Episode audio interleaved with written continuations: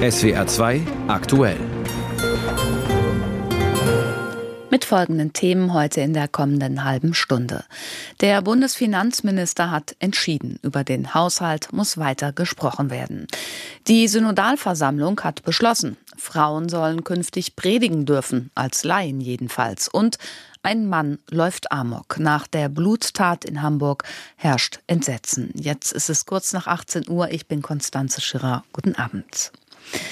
Harmonie und Zuversicht. Das war Anfang der Woche die Botschaft von Meseberg. Da hatte sich die Ampelkoalition aus SPD, Grünen und FDP zwei Tage in Klausur zurückgezogen und hinterher alles, allen versichert, wie gut das funktioniert habe, wie wunderbar man habe miteinander sprechen können halt nur nicht konkret über strittige Themen, wie etwa die Verteilung der Haushaltsgelder.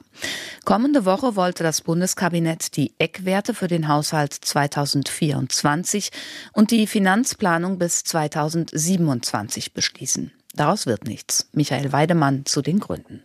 Alles ganz normal finden der Bundeskanzler und sein Finanzminister. Um die Eckpunkte für den Haushalt des kommenden Jahres festzulegen, gibt es keine feste Terminvorgabe, erklärt Olaf Scholz am Rande der Handwerksmesse in München.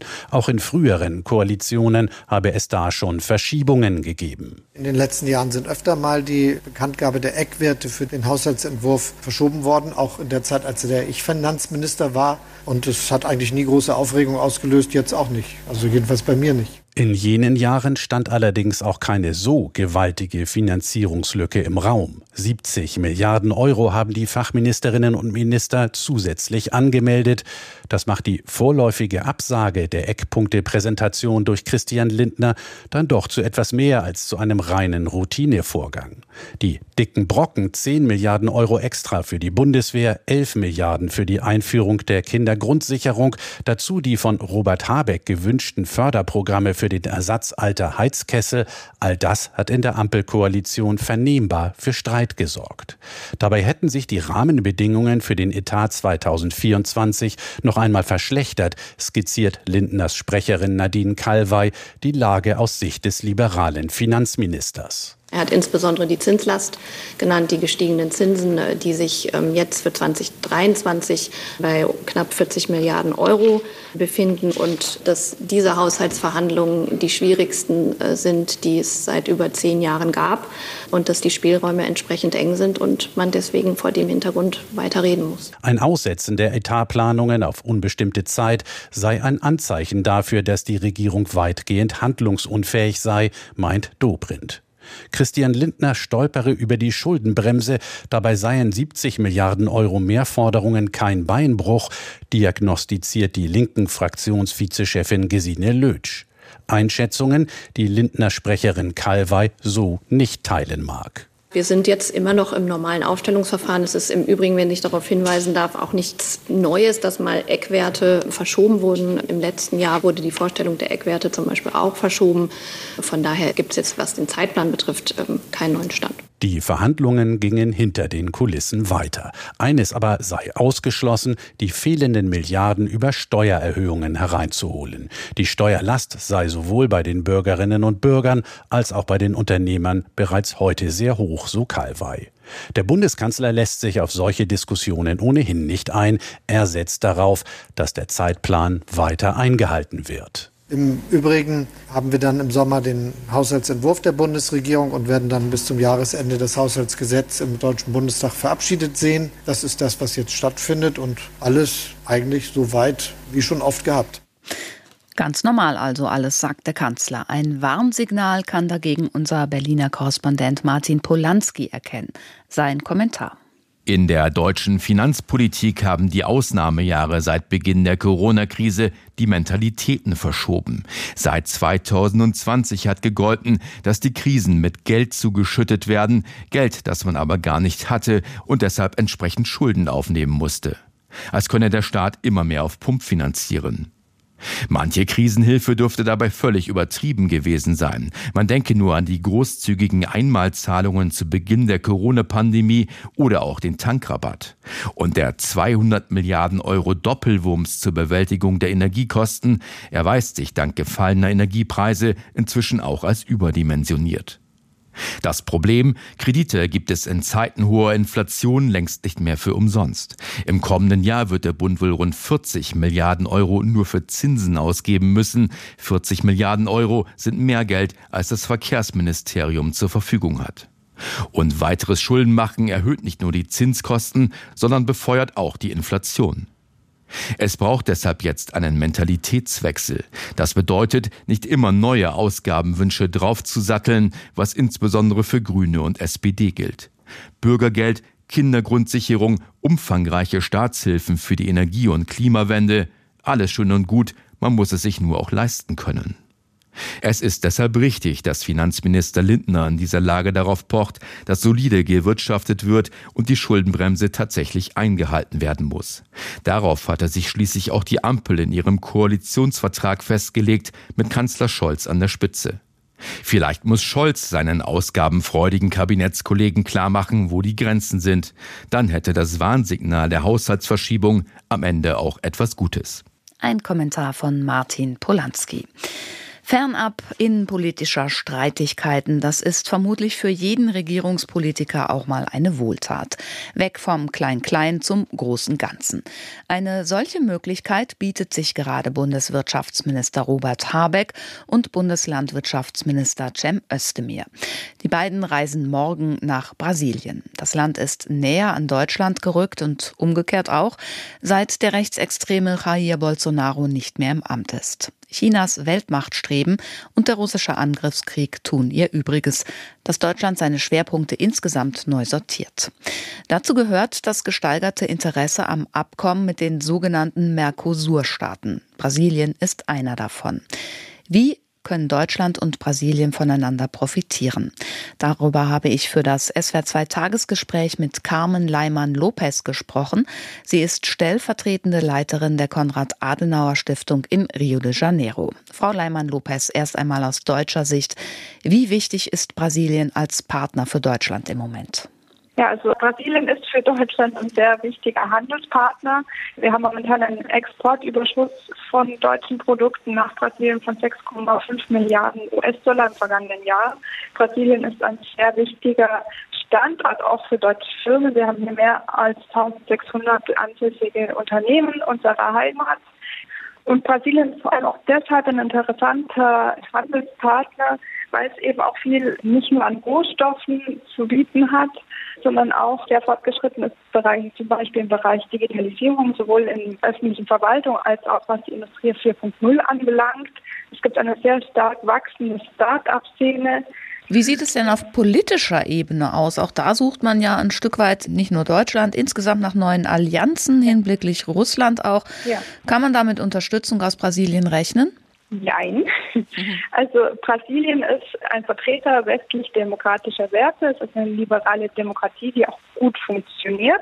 Und Brasilien hat auch ein großes Interesse daran, dass dieses strategische Assoziierungsabkommen beispielsweise zwischen der Europäischen Union und dem Mercosur, dem südamerikanischen Wirtschaftsblock, dem eben auch Brasilien angehört, abgeschlossen wird, auch um ein Zeichen zu setzen für demokratische Werte. Aber Brasilien ist auch ein Global Player, der in internationalen Konflikten sich für Friedenssicherung aus einsetzt. Das heißt, er hält eine neutrale Position, zum Beispiel im Ukraine-Konflikt. Und auch wenn wir ja, das Verhältnis innerhalb Lateinamerikas von Brasilien unter Präsident Lula zu anderen Staaten, wie zum Beispiel auch Venezuela, Kuba oder Nicaragua, betrachten, dann würde man sich aus deutscher Sicht sicherlich eine vehementere Verurteilung gegen die Menschenrechtsverstöße in diesem Regime wünschen. Nun haben wir wiederum aus deutscher Sicht mit Brasilien das gleiche erlebt wie mit den USA. Ein Rechtspopulist im höchsten Regierungsamt, die Freundschaft dann für Jahre futsch.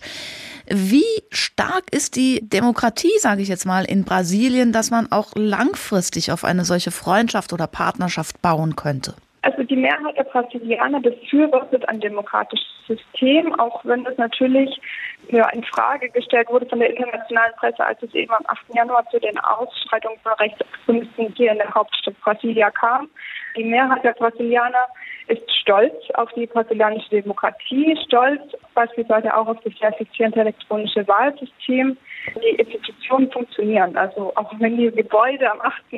Januar beschädigt wurden und immer noch Reparaturen notwendig sind, so haben noch alle Kräfte auch der Demokratie gehandelt, werden strafrechtlich verfolgt, diejenigen, die eben gegen die Demokratie vorgegangen sind. Das sind auch gerade ja, Überlegungen im Gespräch, ob man zum Beispiel ein Medienkontrollgesetz einführt, um Falschnachrichten in sozialen Medien, aber auch in anderen Medien zu unterbinden. Also es gibt schon auch ein sehr starkes Engagement für die Demokratie. Wenn Sie sagen, die Mehrheit ist auch sehr konservativ, Klimaschutz wird ja gemeinhin, wenn man es einem politischen Lager zurechnen will, eher dem linken politischen Lager, dem alternativen politischen Lager zugerechnet.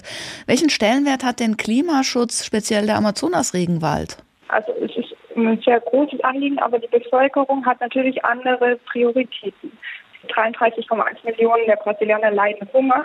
Die Bevölkerung, die es sich leisten kann, in Anführungszeichen, interessiert sich auch für Klimaschutz. Vor allem die gebildete Bevölkerung, die sich auch mit den Folgen des Klimawandels befasst. Aber für die Mehrheit der Bevölkerung hat einfach die Sicherung der Existenzgrundlage momentan Priorität. Ja, und in dieser Situation, die Sie gerade geschildert haben, was erhofft sich da wiederum Brasilien von Deutschland, speziell vielleicht auch jetzt von dem Besuch der Minister? Ja, also von dem Ministerbesuch ist vor allem die Stärkung der bilateralen Beziehungen. Die soll da im Vordergrund stehen. Das ist ja der dritte hochrangige Besuch innerhalb von drei Monaten. Zunächst hatten ja Bundespräsident Frank-Walter Steinmeier hier und danach Bundeskanzler Olaf Scholz. Und es ist auch eine Wiederaufnahme dieser Anreihung zu hochrangigen Besuchen eben dieser bilateralen Beziehungen, die eben einfach zwischen 2015 und 2022 ein bisschen eingeschlafen sind. Und man erhofft sich, dass man insbesondere im Bereich Friedenssicherung und Sicherheit, aber auch in Umwelt- und Klimapolitik und vor allem auch im Bereich der Energiewende intensiv zusammenarbeiten kann, eben weil Deutschland eben auch viel Know-how hat im Bereich der erneuerbaren Energien und Brasilien einfach auch viel Potenzial, was Wasserkraft, Solarenergie, aber auch grünen Wasserstoff anbelangt. Da gibt es ja auch bereits eine deutsch-brasilianische Allianz, aber auch im Bereich der Wissenschaft wünscht man sich, dass die Kooperation, die ja bereits besteht, zum Beispiel zwischen der Universität Tübingen und der, einer Universität hier in Niterói, der Nachbarstadt von Rio de Janeiro, dass solche Initiativen weiter ausgebaut werden. Was ist das für eine Zusammenarbeit? Da geht es einfach darum, dass eben auch gemeinsame Forschungsprojekte vorangetrieben werden und es einfach einen stetigen Austausch gibt, unabhängig äh, von der Regierung. Carmen Leimann-Lopez, stellvertretende Leiterin der Konrad-Adenauer-Stiftung in Rio de Janeiro im SWR2-Tagesgespräch. Dankeschön. Und Entschuldigung, das war leider keine gute Leitung nach Rio de Janeiro. Chinas Weltmachtstreben, wir haben es gerade angesprochen. Zuletzt hat sich das Land unter Staats- und Parteichef Xi Jinping, sagen wir salopp, immer weiter ausgebreitet oder zumindest seine Ansprüche sehr klar gemacht. Das wird so bleiben. Denn der amtierende Staats- und Parteichef bleibt auch. Chinas Volkskongress hat Xi Jinping für weitere fünf Jahre im Amt bestätigt. Das ist nicht weiter verwunderlich. Wir haben es schließlich nicht mit einem demokratischen System zu tun, Neu und wenigstens ein bisschen verwunderlich ist, dass damit zum ersten Mal seit Gründung der Volksrepublik ein Präsident eine dritte Amtszeit antritt. Ruth Kirchner kommentiert. Eine besondere Vorstellung war das im absurden Theater Nationaler Volkskongress in Peking. 2952 Delegierte wählten einstimmig Xi Jinping zum Staatschef für eine beispiellose dritte Amtszeit. Keine Gegenstimme, nicht mal eine Enthaltung, nur noch ein grotesk anmutendes Ritual, um dem Führer Xi unbedingte Loyalität zu bezeugen. Jetzt hat Xi volle Kontrolle und unbegrenzte Macht als Parteichef, als Oberbefehlshaber des Militärs, als Staatschef. Begrenzung der Amtszeit in der Verfassung längst hinweggefegt, innerparteiliche Konkurrenten ausgeschaltet, Kritiker mundtot gemacht oder aus dem Land gejagt.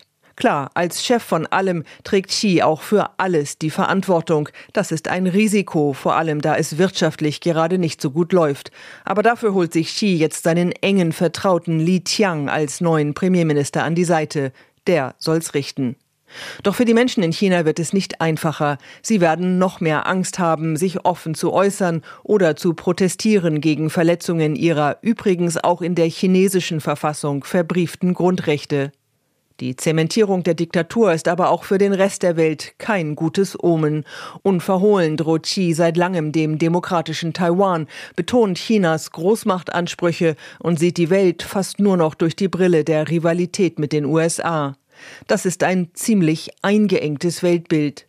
Mit diesem China umzugehen erfordert einen klaren Kurs und die Bereitschaft, alte Gewissheiten zu hinterfragen. Das gilt vor allem für die deutsche Politik und Wirtschaft, denn von so einer Diktatur möchte man nun wahrlich nicht abhängig sein. Ein Kommentar von Ruth Kirchner.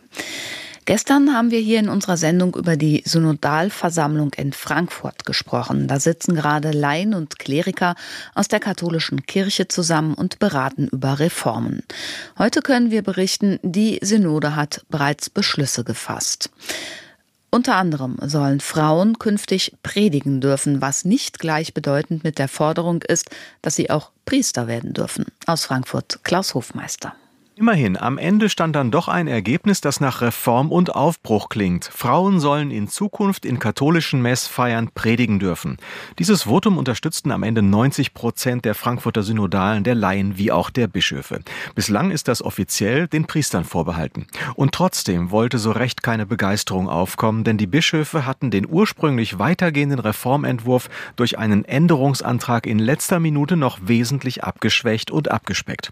Und auch angedeutet, dass sie sonst auch der Frauenpredigt nicht zustimmen könnten. Dieses Vorgehen hatte Verstimmung bei den Laien in der Synodalversammlung hervorgerufen, wie bei dem Jugendvertreter Gregor Potschun. Wir gehen tausende Kompromisse ein. Wir werden hier vorgeführt und die Machtsysteme offenbaren sich. Sie haben die Macht über die Texte und wir anderen schauen zu und stimmen mit faulen Kompromissen mit, dass wir wenigstens keine Rückschritte machen in dieser Kirche. Ich bin dazu nicht mehr bereit. Ursprünglich enthielt der Reformantrag nämlich auch den Vorschlag, dass Laien taufen dürfen, Eheschließungen vornehmen und auch die Beichte abnehmen sollen. Mit diesen Vorschlägen wären allerdings die Sakramente der Kirche berührt, deren Spendung regulär den Priestern vorbehalten bleibt. Der Augsburger Bischof Bertram Meyer formulierte seine Bedenken gegen die stärkere Einbindung von Frauen und Laien in diese Dienste so. Ich möchte einfach nicht, dass immer mehr gleichsam Kleriker, ohne Klerikalist zu sein, zurückgedrängt werden, um dann eigentlich die Frage zu stellen, wozu braucht es noch die geweihten Menschen? Diese Äußerung fand in der Vollversammlung allerdings deutlichen Widerspruch. Gerade angesichts des Priestermangels könne man gar nicht mehr auf die pastoralen Dienste von Laien und Frauen verzichten, betonte Claudia Lücking-Michel. Gerade hieß es, Kleriker werden zurückgedrängt. Das scheinen mir paradiesische Zustände zu sein, denn bei uns gibt es keine Kleriker, die man zurückdrängen könnte, sondern wir brauchen beide so viele Kleriker wie möglich und Laienen, gut ausgebildete, die da eintreten, wo Leute Not haben und Zuspruch und Pastoral brauchen. Ohnehin gibt es inoffiziell bereits auf vielen Feldern eine Praxis, die weitergeht, als Rom offiziell erlaubt. Das Anliegen des synodalen Weges war es ursprünglich, dafür offizielle Regelungen zu finden. Katharina Klutmann nennt einige Beispiele. Missbrauchsbetroffene wünschen sich sehr häufig Liturgie von Frauen, Predigt von Frauen, die Möglichkeit einer sakramentalen Beichte bei einer Frau. Wenn wir all diese Dinge verhindern, werden sie trotzdem stattfinden in eben jener Grauzone. Am Ende hat die Synodalversammlung mit Rücksicht auf die Zustimmung der Bischöfe einen Kompromisstext verabschiedet, in dem weitergehende Reformwünsche gestrichen wurden, aber immerhin ein klares Votum zumindest für die Laienpredigt enthalten ist. Pläne für eine weitergehende Beteiligung von Frauen und Laien, etwa bei den Taufen und Eheschließungen, wurde an eine Arbeitsgruppe im Rahmen der Deutschen Bischofskonferenz verwiesen. Es wird 2 aktuell 18.23 Uhr. Es ist unstrittig, dass eine klimafreundliche Energiepolitik nur mit regenerativen Energien zu schaffen ist. Trotzdem gibt es bekanntlich Widerstände, etwa gegen Windkraftanlagen vor der eigenen Haustür. Nun hat sich die baden-württembergische Landesregierung aus Grünen und CDU über den Ausbau der Windkraft in die Wolle gekriegt. Das CDU-geführte Ministerium für Landesentwicklung hat eine Liste mit exakt 97 schützenswerten Denkmälern erarbeitet. Das grün geführte Umweltministerium ist damit ganz und gar nicht einverstanden und wünscht, dass diese Liste im Sinne des Windkraftausbaus schrumpfen möge. Simone Stephan berichtet. Im neuen Klimaschutzgesetz, das im Frühjahr verabschiedet wurde, wagt sich die Landesregierung an den Denkmalschutz ran. Darin heißt es, der Bau von Windrädern in der Nähe von historisch-kulturell bedeutsamen Orten soll erleichtert und auch Photovoltaikanlagen dürfen auf den Dächern installiert werden. Das CDU-geführte Landesentwicklungsministerium hat in den vergangenen Wochen 97 Kulturdenkmale ausgemacht, darunter Klöster, Burgen und Schlösser in Sigmaringen, Mannheim, Schwetzingen, Baden-Baden oder in der Ortenau zum Beispiel. Kriterien dafür waren etwa die exponierte topografische Lage, die landesgeschichtliche oder die touristische Bedeutung. Ob in deren Umgebung also Windkraftanlagen gebaut werden dürften, soll er genau geprüft werden. Jetzt könnte man natürlich einwerfen, dass in Mannheim am Schloss sowieso niemand ein Windrad errichten will. CDU-Ministerin Rasser will es mitteilen, die Denkmale seien nicht willkürlich ausgesucht worden, sondern so, dass die zwölf Regionalverbände im Land das Ergebnis nachvollziehen könnten, weil diese die entsprechenden Flächen für Windräder vor Ort auch ausweisen müssten. Das schaffe Transparenz und steigere die Akzeptanz. Und Sie schließt nicht aus, dass bei dem ein oder anderen aufgeführten Monument möglicherweise doch noch irgendwann ein Windrad steht. Soll heißen, vielleicht schrumpft die Liste auch noch. Das wiederum wäre ganz im Sinne des grün geführten Umweltministeriums. Zwar entsprechen 97 Burgen, Klöster und Schlösser weniger als einem Prozent aller Denkmale im Land. Für Ministerin Walker sind das aber offenbar zu viele. Die Stuttgarter Zeitung zitiert sie mit den Worten, die Liste muss gekürzt werden. So wollte das ein Ministeriumssprecher dem SWR gegenüber nicht mehr wiederholen, nur so viel, man wolle nochmal über die Liste sprechen, um Verbesserungen für den Windkraftausbau im Land zu erreichen. Der Streit soll also möglichst schnell wieder aus der Öffentlichkeit heraus. Der Druck beim Ausbau voranzukommen ist in der grün-schwarzen Landesregierung groß. Ausgerechnet im einzigen Bundesland, das von einem grünen Ministerpräsidenten regiert wird, drehen sich aktuell nur 762 Windräder. Im vergangenen Jahr gab es sogar ein Nullsummenspiel. Nur neun neue Anlagen wurden errichtet, genauso viele wurden aber auch abgeschaltet. Das ergab eine Anfrage der SPD im Landtag. Ein Beitrag von Simone Stephan. Ja, es fährt einem jedes Mal durch Mark und Bein, wenn ein Mensch scheinbar aus dem Nichts heraus Amok läuft und andere Menschen umbringt. Heute Nacht ist das in Hamburg gestehen. Da hat ein Mann sieben Menschen erschossen. Unter den Toten ist auch ein sehr, sehr kleiner Mensch, der noch nicht einmal geboren war. Acht weitere Menschen hat der Mann verletzt. Dann hat er sich selbst getötet. Man weiß immer gar nicht, was man zu solchen Taten sagen soll. Man ist einfach nur fassungslos. Und so musste auch die zuständige Polizei in Hamburg nach Worten suchen. Ole Wackermann. Am Morgen wurden am Tatort, den Versammlungsort der Gemeinde der Zeugen Jehovas, noch Spuren gesichert. Wenige Kilometer entfernt und wenig später dann im Polizeipräsidium die Pressekonferenz. Hamburgs Innensenator Andi Grote spricht von einem der schlimmsten Verbrechen der jüngsten Geschichte der Stadt. Wir haben in Hamburg ja auch schon einiges erlebt, aber eine Amoktat, ein Tötungsdelikt dieser Dimension, das kannten wir bisher nicht. Sowas hat man im Fernsehen gesehen, es ist woanders passiert und mochte sich nicht vorstellen, dass es auch mal unsere Stadt treffen könnte. Um kurz nach neun am Abend zuvor waren fast 50 Notrufe bei der Polizei eingegangen.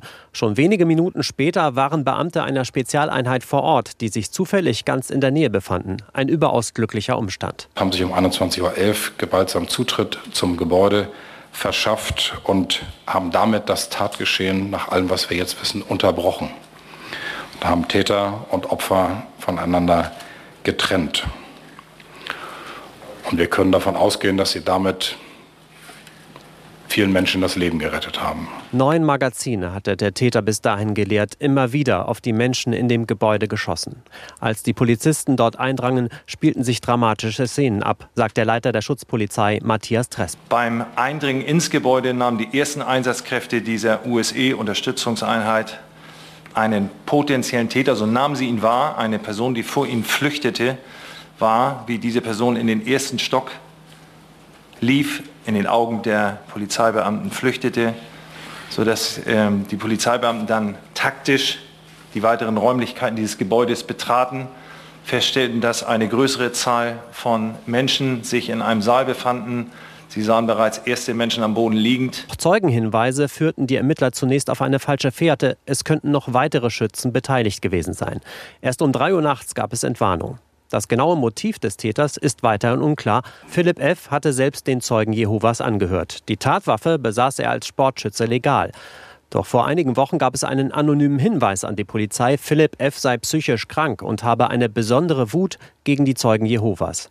Auf den Hinweis hin gab es eine unangekündigte Kontrolle bei dem 35-Jährigen. Weil er sich dabei aber kooperativ verhielt und nichts Auffälliges festgestellt wurde, habe es keine weiteren rechtlichen Möglichkeiten gegeben, heißt es heute von der Polizei.